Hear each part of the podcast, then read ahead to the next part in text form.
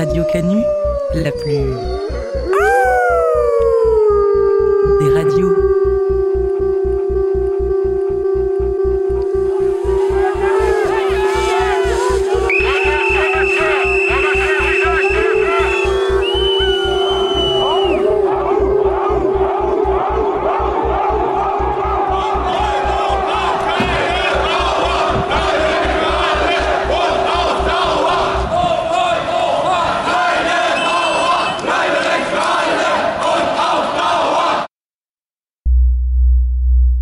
sur deux, de 18 à 19h, le chant des meutes.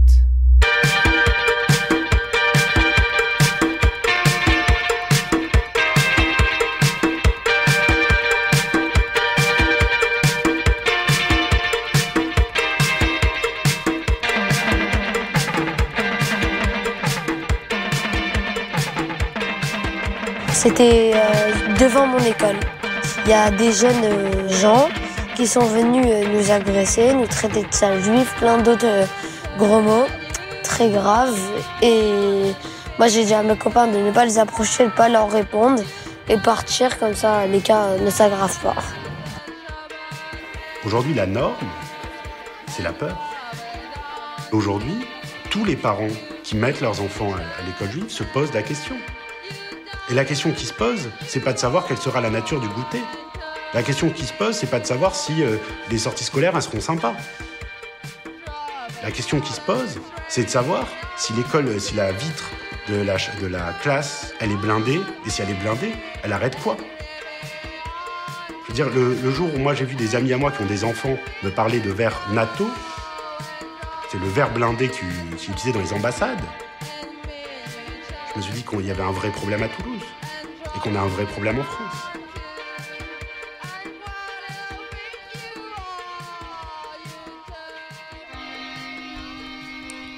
Salut les auditeurs et auditrices du chant des meutes. Aujourd'hui, vous l'aurez compris, on va parler d'antisémitisme. Et on va commencer par vous faire une confidence. On s'est questionné sur l'opportunité d'aborder ce sujet maintenant, étant donné l'actualité du conflit israélo-palestinien. Est-ce qu'on n'allait pas détourner l'attention des souffrances des Palestiniens et Palestiniennes en abordant la question de la haine que subit le camp d'en face? En réfléchissant cinq minutes, on s'est vite rendu compte que si les deux sujets pouvaient évidemment être liés, ils n'avaient dans le fond pas grand-chose à voir. Est-ce que l'enfant dont on a entendu la voix est responsable des actes de Netanyahou ou de la colonisation en Cisjordanie et à Jérusalem? Est-ce que faire cette confusion, les Juifs égale Israël, égale sionisme, égale colonisation, égale enfants palestiniens tués, ce n'est pas déjà, quelque part, faire le jeu de tropes antisémites Parce que mettre tout le monde dans le même panier, en d'autres termes essentialiser, c'est un des mécanismes de tous les racismes. Qui plus est, le positionnement vis-à-vis de la question du sionisme ne détermine pas le fait que l'on soit ou non antisémite. Il y a par exemple des partis ou des mouvements qui expriment leur soutien à Netanyahou ou à l'État d'Israël et qui comptent en leur sein de nombreux antisémites, comme les partis d'extrême droite de Viktor Orban en Hongrie ou le Rassemblement national en France. Les évangélistes américains qui votent pour Trump sont souvent très attachés au fait que le maximum de juifs aillent vivre en Israël, non pas parce qu'ils les aiment particulièrement, au contraire. Ces illuminés pensent que lorsque tous les juifs se retrouveront en Terre sainte, alors Jésus reviendra leur expliquer que ça fait 2000 ans qu'ils se trompent et qu'il est temps d'abandonner leur religion sous peine d'aller en enfer. D'un autre côté, certains mouvements politiques ou religieux juifs sont opposés à l'existence d'un État juif. D'un autre côté, certains mouvements politiques ou religieux juifs sont opposés à l'existence d'un État juif, comme certains rabbins orthodoxes ou des organisations juives d'extrême gauche, comme l'Union juive française pour la paix. Parler d'antisémitisme maintenant, ce n'est donc pas s'opposer à la cause palestinienne, ni même contribuer à l'invisibiliser. La lutte contre l'antisémitisme, un racisme qui, en France, a coûté la vie à de nombreuses personnes juives depuis le début des années 2010, a toute sa place dans le champ des meutes.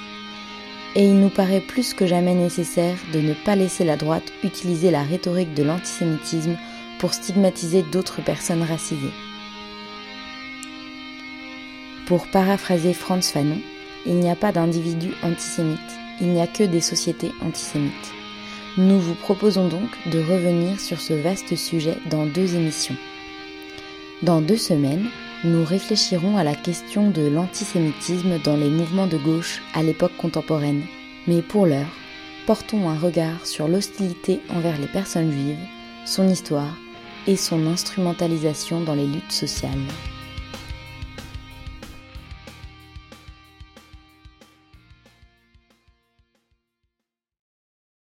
Un petit avertissement avant de commencer l'émission. Dans celle-ci, on entendra des témoignages de personnes victimes d'actes antisémites et on entendra aussi des propos antisémites rapportés qui peuvent être très désagréables à entendre.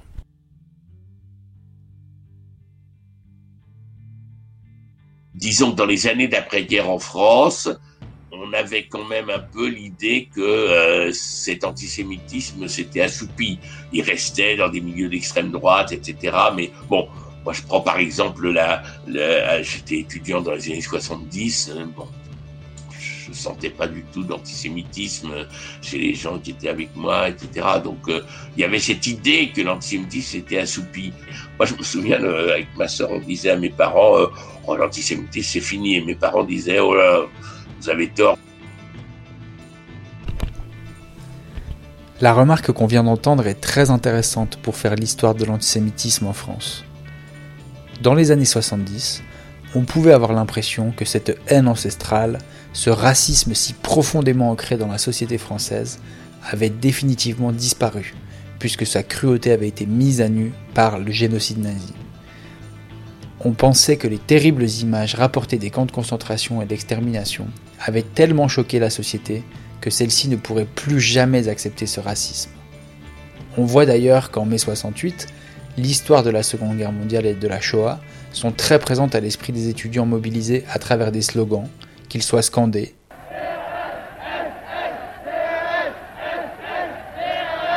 ou chantés ici par Dominique Grange.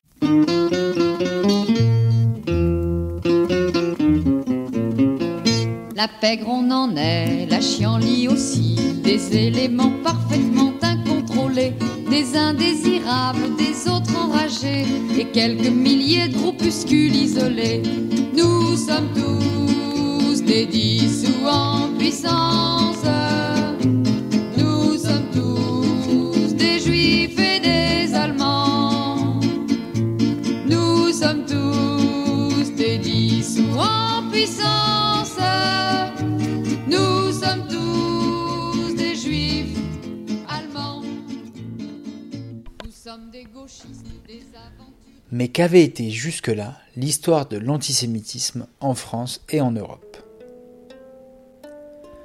On fait généralement remonter la première formulation marquante de haine à l'égard des juifs à Saint Augustin, qui désigne le peuple juif comme peuple déicide, c'est-à-dire le peuple qui a assassiné Dieu.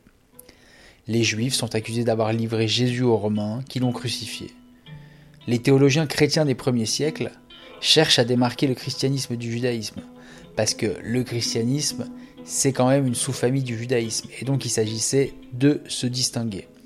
Et donc cette accusation, formulée par Augustin, l'un des pères de l'Église, elle va participer de cette séparation d'une manière qui sera pour le moins efficace, puisqu'elle va insuffler une hostilité qui va durer pendant des siècles à l'égard des Juifs. Et donc on voit qu'à cette époque déjà, même si on sait que c'est Ponce Pilate et l'armée romaine qui ont tué le Christ, on fait porter une responsabilité criminelle sur les Juifs, qui va les constituer en tant que groupe dans l'imaginaire chrétien. L'antisémitisme dans l'Antiquité tardive d'ailleurs n'est pas un antisémitisme, on va parler plutôt d'antijudaïsme, puisqu'on ne déteste pas les juifs comme étant des sémites, c'est-à-dire des orientaux racialement différents, on y est hostile plutôt en tant qu'ils sont différents religieusement et qu'ils auraient commis des crimes à l'encontre de Dieu. À cette haine religieuse va s'ajouter avec le temps une haine d'ordre économique. Dès le haut Moyen Âge, l'Église catholique interdit à ses fidèles de pratiquer l'usure, c'est-à-dire le prêt à intérêt. On considère que cette activité est une activité vile, antinaturelle, dégradante. Dans le même temps, la majorité des activités économiques telles que l'agriculture sont interdites aux juifs qui n'ont pas le droit de posséder de terre.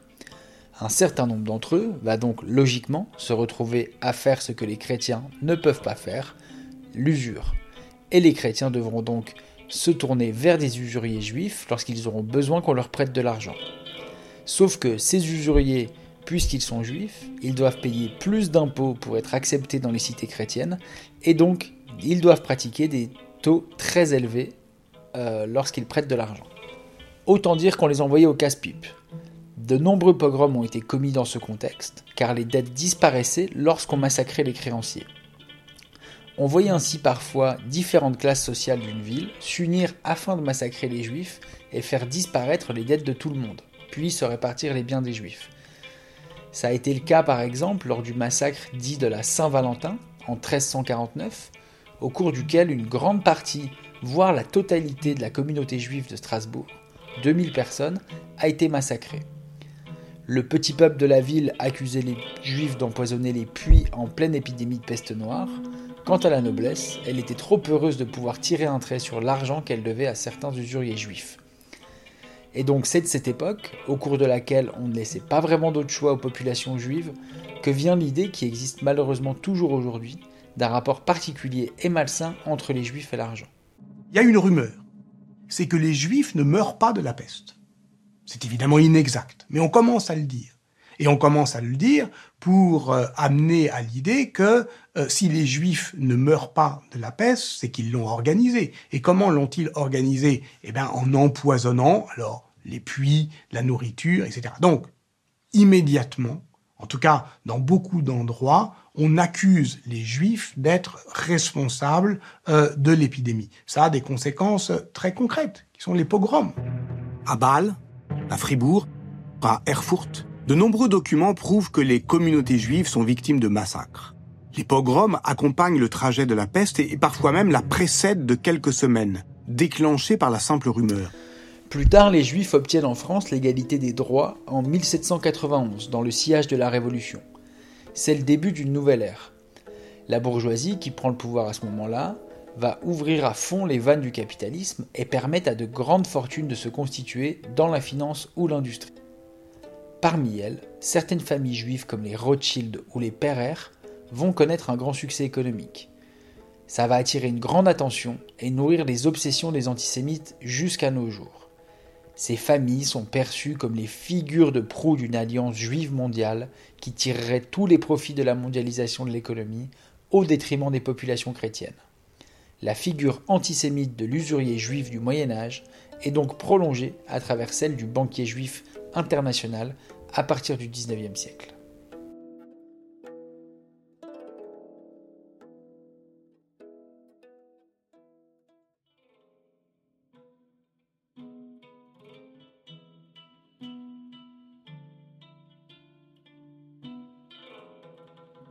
Restons euh, politiques, restons droits. Parce que si, jamais, si jamais un monsieur ne va pas gagner, euh, il y a quand même les Rockefeller, les, les gens comme euh, les Rothschild, les grosses familles qui dominent quand même les continents.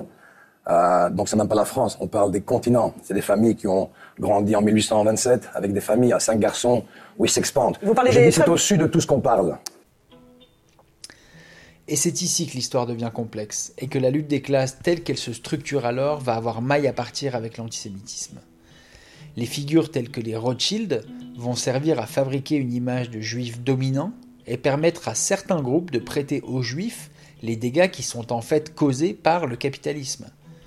Une partie des premiers penseurs socialistes et libertaires feront cette faute. On peut notamment citer Proudhon, même s'il y en a d'autres, Proudhon, qui est souvent présenté comme le père de l'anarchisme, et qui écrit en 1847 Le juif est l'ennemi du genre humain. Il faut renvoyer cette race en Asie ou l'exterminer. Par le fer, par le feu ou par l'expulsion, il faut que le juif disparaisse. On voit l'écho terrible de ces propos 100 euh, ans environ euh, avant la Shoah. Au cours du XXe siècle, les juifs sont accusés de tous les maux Il serait trop bolchevique, trop capitaliste, trop internationaliste, trop nationaliste, trop féminin, trop va en guerre, trop pacifiste, jusqu'à ce qu'il soit assassiné en masse dans les camps nazis. Le génocide nazi, il marque la fin d'une époque au cours de laquelle l'antisémitisme était considéré en Europe, comme les autres racismes, comme étant une opinion défendable et qui pouvait s'étaler dans tous les journaux. Et donc, on aurait pu croire, après la Seconde Guerre mondiale, qu'il en était terminé de cette haine millénaire et que les Juifs allaient pouvoir vivre en paix et en sécurité dans les sociétés européennes. Il semble que ce fut plutôt le cas jusqu'aux années 80, qui ouvre une période d'attentats visant la communauté juive en France. L'explosion a eu lieu aux alentours de 18h45 à la synagogue israélite libérale de la rue Copernic, au numéro 24 de cette rue Copernic, pas très loin de la place Victor Hugo dans le 8e arrondissement. Les secours sont en train d'arriver, il est 19h10 en ce moment. 30 ans après, la rue des Rosiers a bien changé. Le restaurant Goldenberg est devenu un magasin de vêtements. C'est ici, à l'heure du déjeuner, qu'a eu lieu l'attentat ce 3 août 1982. Ils sont arrivés par cette porte-là, ont jeté deux grenades dans le restaurant et tout de suite après ont sorti les mitraillettes et ont arrosé. Le restaurant était plein. L'attentat fait six morts. Une plaque est posée en leur mémoire. Parmi eux, Anne Van Zanien, un nom que Dominique Blois n'oubliera jamais. Je suis entré dans le restaurant Goldenberg pour porter secours à des gens éventuellement qui, en avaient besoin. J'ai essayé d'un peu de, réanimer une femme américaine qui était décédée, qui était là avec son mari. Ce sont des groupes terroristes se réclamant de la défense des Palestiniens qui causent ces attentats. Pour s'en prendre à l'État d'Israël, ces groupes décident donc de cibler un restaurant juif et une synagogue c'est le début d'une confusion qui va profondément remettre en question la sécurité des personnes juives en France, celle qui consiste à assimiler les juifs à l'État d'Israël. On prend de plus en plus conscience, au début des années 80, que ce qui se passe en Israël et en Palestine ressemble beaucoup à ce qu'a été la situation dans les anciennes colonies françaises. Le gouvernement israélien décide en 1980 d'annexer la partie est de Jérusalem, alors qu'elle est censée devenir la capitale du futur État palestinien. En 1982, les troupes israéliennes d'Ariel Sharon au Liban laissent les phalanges chrétiennes libanaises commettre les massacres de Sabra et Shatila, qui font plusieurs centaines, voire milliers de victimes palestiniennes civiles.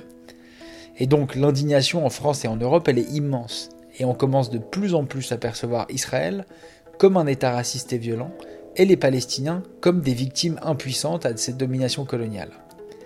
Et donc, de la même manière qu'il existe une confusion entre Rothschild, la finance, et les Juifs, va naître à ce moment-là la confusion qui assimile l'armée israélienne, la politique coloniale du gouvernement israélien et l'ensemble des Juifs. Mohamed Merah, en 2012, y justifiera le meurtre d'enfants juifs de cette manière, en disant que de petits Toulousains et de petites Toulousaines scolarisés dans une école juive devaient payer le prix de la vengeance des enfants morts en Palestine sous les bombes israéliennes. Et donc de nombreuses agressions antisémites en France sont basées sur ce type d'argumentation. Ici, on ne dira pas qu'il faut se désintéresser du sort qui est vraiment terrible des Palestiniens, loin de là. Leur lutte est légitime et elle doit être défendue. Mais par quel procédé magique est-ce qu'on peut assimiler la politique d'un État avec des gens qui vivent à plusieurs milliers de kilomètres du territoire et qui sont condamnés à vivre dans la peur? Rien ne le justifie. Radio Canu, la plus des radios.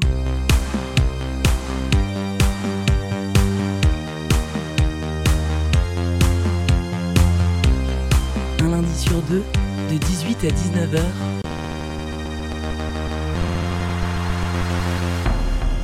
Le chant des meutes.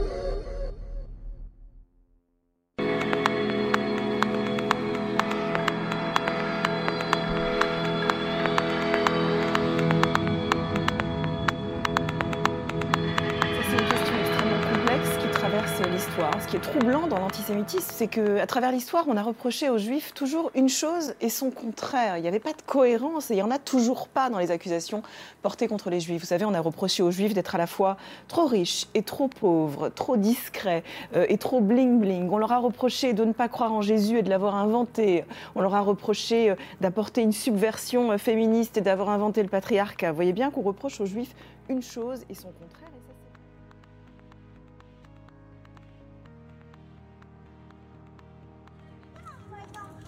Il y a beaucoup d'agressions. Bah, il y a des... Physique ou verbal C'est le cas verbal. Ouais, par la voix. Par exemple, quelqu'un qui genre, vient de dire euh, euh, sale juif, bah c'est une agression. Bah oui. L'antisémitisme, pour moi, c'est euh, quand euh, quelqu'un, par exemple, il aime pas les, les juifs et qui va euh, soit faire des attaques, soit juste ne pas aimer les, les juifs. Bah, ça m'inquiète parce qu'on peut toujours euh, se faire agresser, euh, euh, se faire blesser ou tout ça. Il y a une tonne de gens qui me regardent mal, quoi.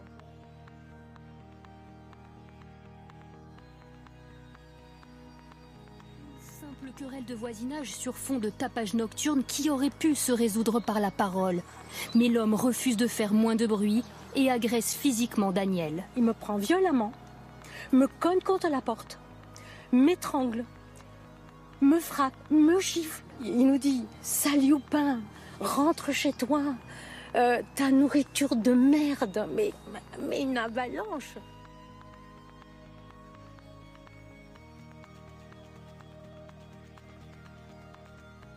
Mais je voudrais aussi dire à Monsieur le Président de la République, qui est mon, mon chef, que régulièrement, nous aussi, agents d'État, nous subissons des croix gammées sur nos casiers.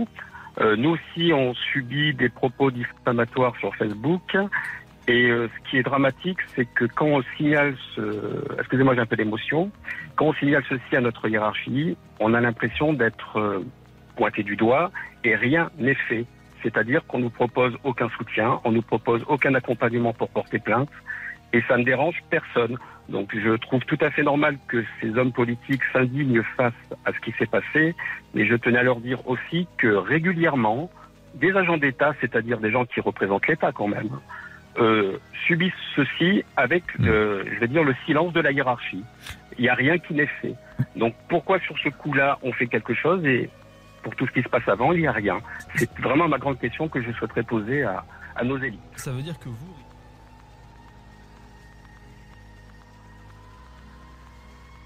C'est pas beau tout ce que je vois. Que de l'antisémitisme, ça continue. Vous savez qu'il y a trois ans, il y a trois ans, j'entends hurler dehors. Je ne savais pas ce qui se passe dans la rue Rochechouart. J'ouvre la fenêtre.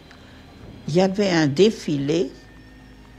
Mais ce défilé-là, quand je suis arrivée à Lyon et que les Allemands sont rentrés, il y avait le même. Vous savez ce qu'on criait? Mort aux Juifs, il y a trois ans. Tous les gens qui étaient dans la rue l'ont vu, ils ont descendu toute la rue Rochechouart. Et il y avait la police avec les voitures euh, de police qui suivaient. Et personne n'a C'est arrêté. autorisé, quoi. Alors si vous savez ce que ça m'a fait mal,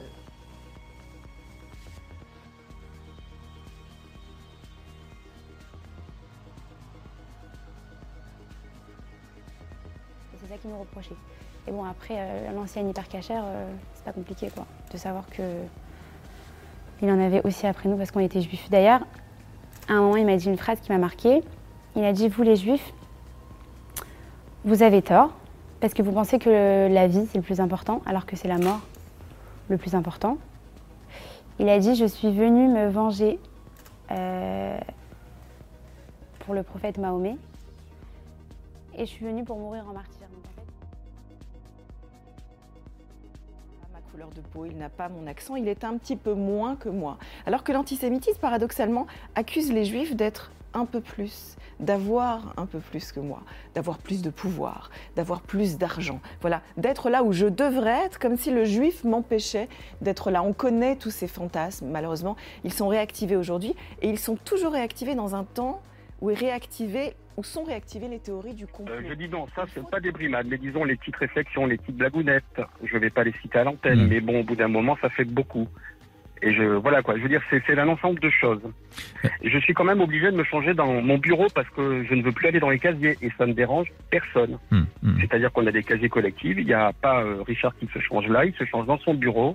Et je veux dire, c'est c'est quand même le monde à l'envers. Je suis obligé de me cacher pour éviter qu'on me qu'on m'insulte de, de SS, de nazi, de c'est super, on a on a réouvert les, les fours, qu'on voit des fours qui crachent de la fumée. Je veux dire, ça va quand même très loin dans les propos.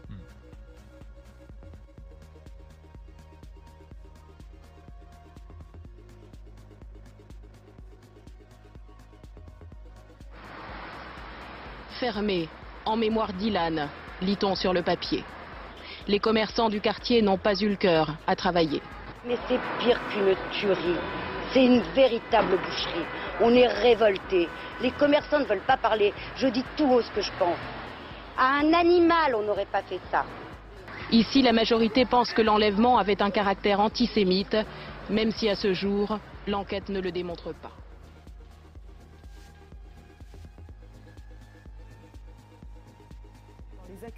Qui sont portées en temps d'antisémitisme contre les juifs, c'est que les juifs incarnent dans une société l'altérité, l'autre avec un grand A, soit parce qu'ils sont les autres de la société, soit parce qu'on les accuse, et on les accuse de faire entrer l'autre dans la société. Vous savez, l'assassin euh, de Pittsburgh euh, a dit qu'il fallait tuer les juifs parce qu'ils étaient en train de faire rentrer les migrants par caravane aux États-Unis. En fait, encore une fois, il activait ce- cet élément ancestral de l'antisémitisme. On pense que les juifs font rentrer de l'altérité de l'autre dans la société.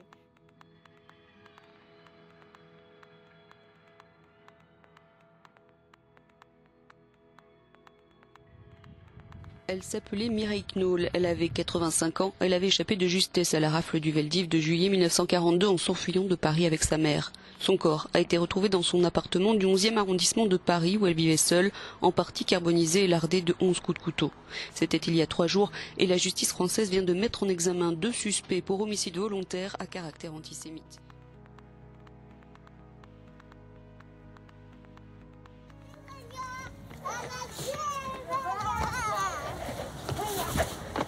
C'était euh, devant mon école. Il y a des jeunes euh, gens qui sont venus euh, nous agresser, nous traiter de sales juifs, plein d'autres gros mots très graves. Et moi, j'ai dit à mes copains de ne pas les approcher, de ne pas leur répondre et partir comme ça, les cas ne s'aggravent pas.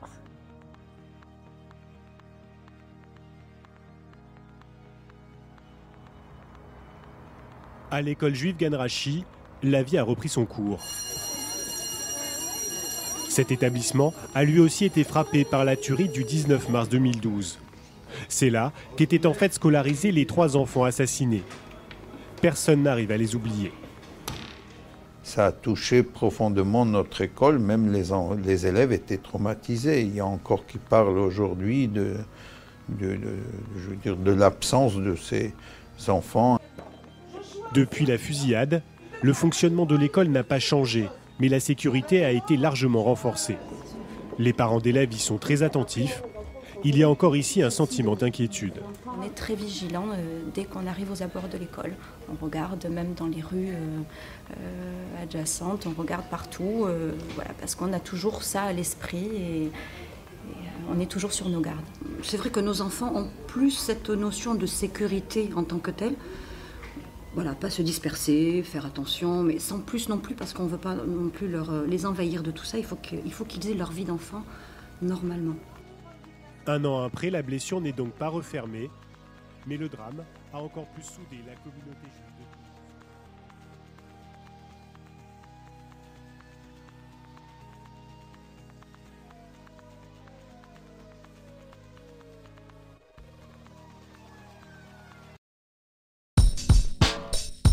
fait, oui.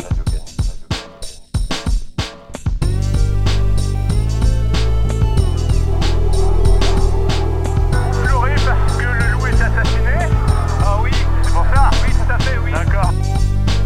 18 à 19h, le chant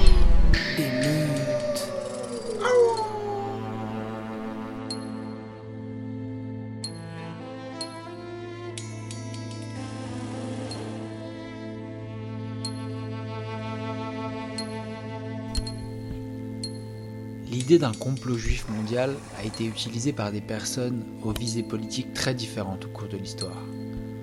Lorsqu'elle provient des classes dominantes, elle sert à détourner l'attention des dominés en mettant tous les problèmes sociaux sur le dos des juifs. Comme tous les racismes, et on pense à la haine qui s'exprime aujourd'hui envers les musulmans en Europe, l'antisémitisme a souvent servi à maintenir l'ordre social. Le pain est trop cher, c'est parce que les juifs sont les maîtres de la finance et spéculent sur le prix du blé. Les conditions de travail dans les usines sont épuisantes. C'est bien simple, ce sont les C'est bien simple, ce sont les juifs qui exploitent les honnêtes travailleurs. Les enfants ne sont pas en sécurité Ce sont les juifs qui les kidnappent et les tuent pour accomplir leur rituel diabolique. La théorie du complot juif prétend donc avoir réponse à tout grâce à la focalisation sur une source unique de tous les malheurs. Dans l'histoire, ça a donné ça. Les protocoles se présentent comme les minutes de séances secrètes. Elles sont tenues on ne sait où ni quand par un groupe de sages de Sion inconnus au nombre imprécisé qui seraient les chefs suprêmes du peuple juif. Un programme de conquête du monde est exposé euh, cyniquement à un auditoire complice dont la composition reste elle-même indéterminée, bien qu'on sache qu'il s'agit de juifs, l'orateur étant un grand juif inconnu qui déclare notre mot d'ordre est la force et l'hypocrisie. Les protocoles des sages de Sion. Chapitre 1. Seule la force peut triompher en politique.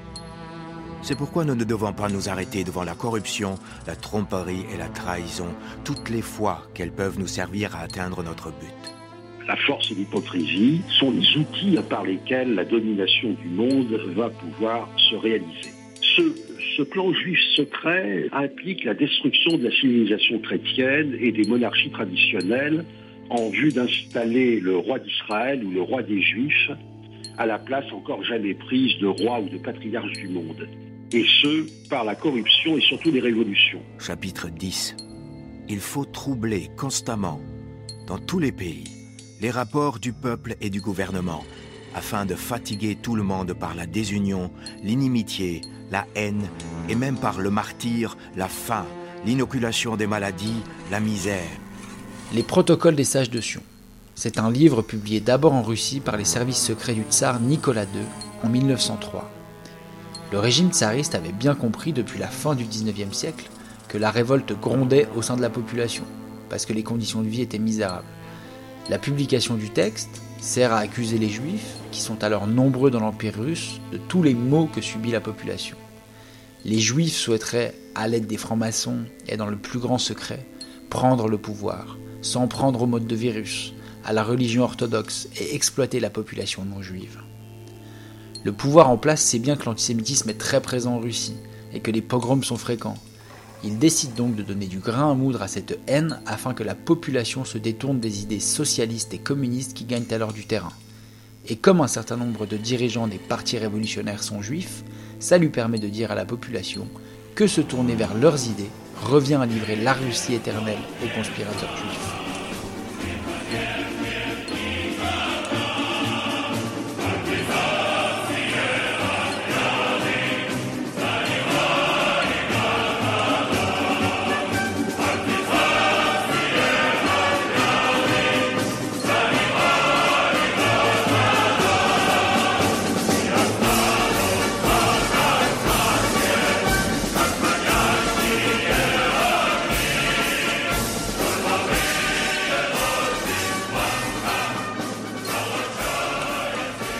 La frange la plus réactionnaire de la bourgeoisie française craint quant à elle, après la révolution russe, que le peuple français ne décide d'en faire de même et ne renverse la République dont elle tire tant de privilèges.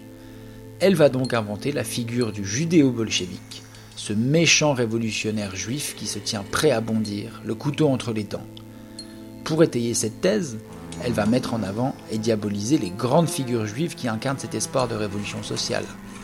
Marx, Rosa Luxembourg, Trotsky, Zinoviev, ne sont-ils pas la preuve que derrière la révolution communiste se cache le péril de la prise du pouvoir par les juifs? On compte, comme en Russie, sur le nationalisme pour éviter que les idées socialistes ne se propagent et pour que les affaires perdurent. L'extrait du pamphlet Bagatelle pour un massacre, qu'on écoute tout de suite, de Louis-Ferdinand Céline, illustre bien cette assimilation du péril communiste au complot juif.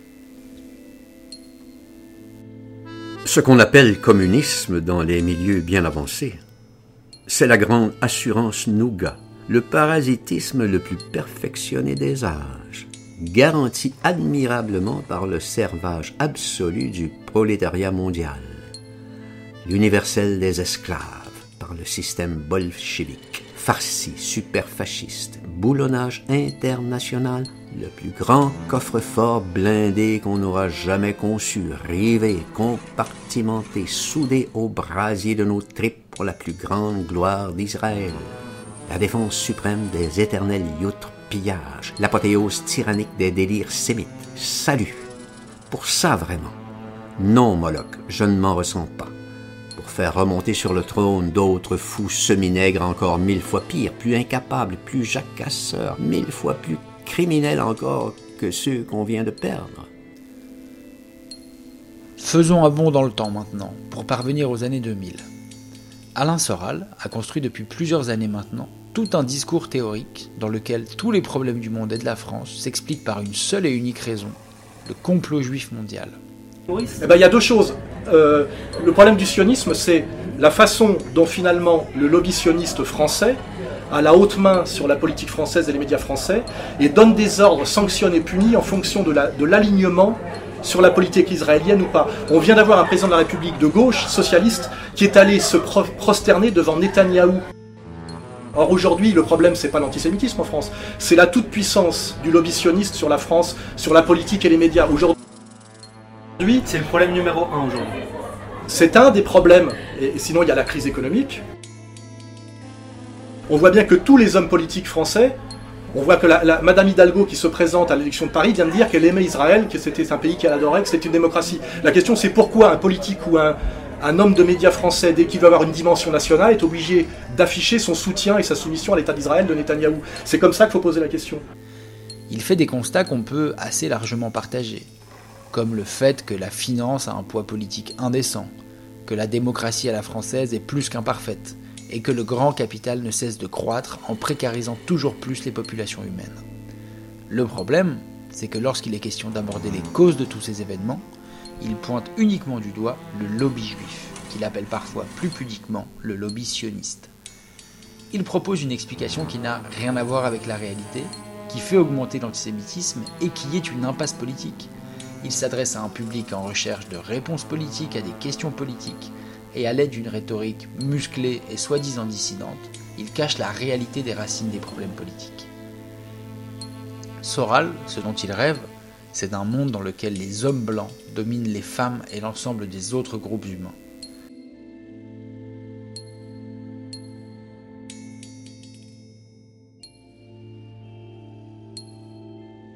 Et puis on a vu aussi le petit El Kabash. Là, c'est mon analyse un peu plus euh, racialo-communautaire, euh, qui est finalement le petit, euh, le petit sémite séfarade, se, se, soumettre finalement comme une femme à quelqu'un qui représente encore, je dirais, la virilité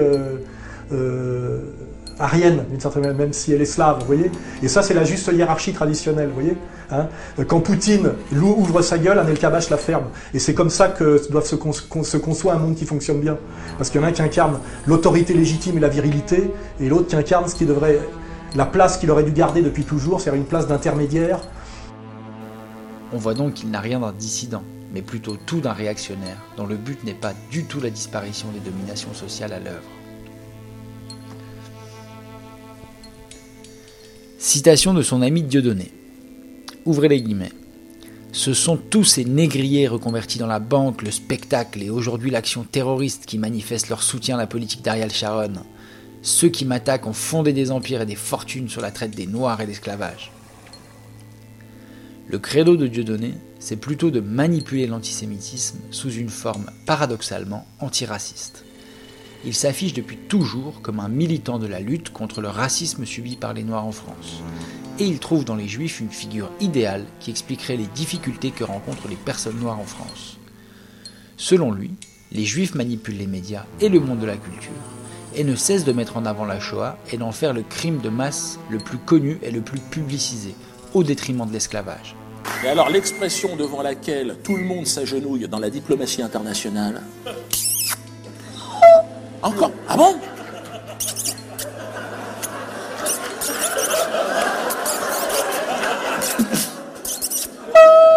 Ah, t'es arrivé, t'es arrivé. La notion, la notion de crime contre l'humanité. Ah Combien je te dois? Là Crime. Crime contre l'humanité Normalement, c'était contre l'univers, mais non, quand même. On va mettre l'humanité parce que. Ouais, on risque d'être emmerdé. Mais euh, alors je me suis dit, mais d'où ça vient? Et je me suis renseigné. C'est une notion qui est née en, en 1946 à Nuremberg. Avant, ça n'existait pas. C'est pas rétroactif comme concept. hein. Il n'y en avait jamais eu. hein. Non, non. Voilà, l'extermination des Indiens d'Amérique. Voilà. Ouais, ben non. C'est pas considéré. C'est de la délinquance. C'est de la délinquance. C'est pas. euh, Voilà. L'esclavage des Noirs, pareil, c'est des, des risques interethniques, de la bagarre. De la bagarre. Le crime contre l'humanité, 1942-1944. Jackpot à manger pour la famille. Et s'ils agissent ainsi, c'est entre autres pour cacher leur propre responsabilité dans la traite négrière selon lui, et conserver un statut de super victime dont ils tirent profit. Les Juifs seraient donc en grande partie responsables du sort qu'ont subi des millions d'hommes et de femmes déportés d'Afrique vers l'Amérique. Vous allez me dire, qu'est-ce qui lui permet de l'affirmer? C'est simple, c'est le lien naturel qui existerait entre les Juifs et le commerce. Et la traite a été un commerce très rentable, donc c'est forcément le fait des Juifs. Ici encore, on voit que l'antisémitisme empêche de penser les fondements des problèmes. Dans le cas particulier de la traite négrière, le fait d'imputer celle-ci aux juifs empêche de penser les processus de déshumanisation et de justification raciale qui ont été à l'œuvre à l'époque de la traite et qui persistent aujourd'hui. Ça empêche de comprendre les racines d'un racisme qui a encore aujourd'hui des conséquences. Bon, on vous épargne les théories de ces deux-là sur le Covid. Vous imaginez bien ce qu'ils en disent et vous devinez qui sont, selon eux, les vrais responsables. Voilà, le champ des meutes s'est terminé pour aujourd'hui. On se retrouve dans deux semaines pour aborder la question de l'antisémitisme dans les milieux de gauche radicale et en compagnie de trois membres du RAR, le réseau d'action contre l'antisémitisme et tous les racismes. En attendant, on vous quitte sur une chanson de NoFX tirée de l'album Punk in Drublic et qui raconte une soirée de Shabbat résolument punk et antifasciste. A bientôt sur Radio Canu, la plus rebelle des radios.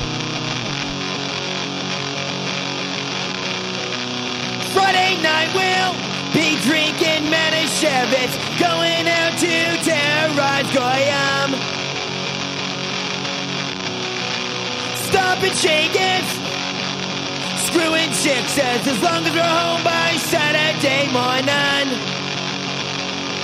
Cause hey, we're the bruise, sporting and dice, wash the contact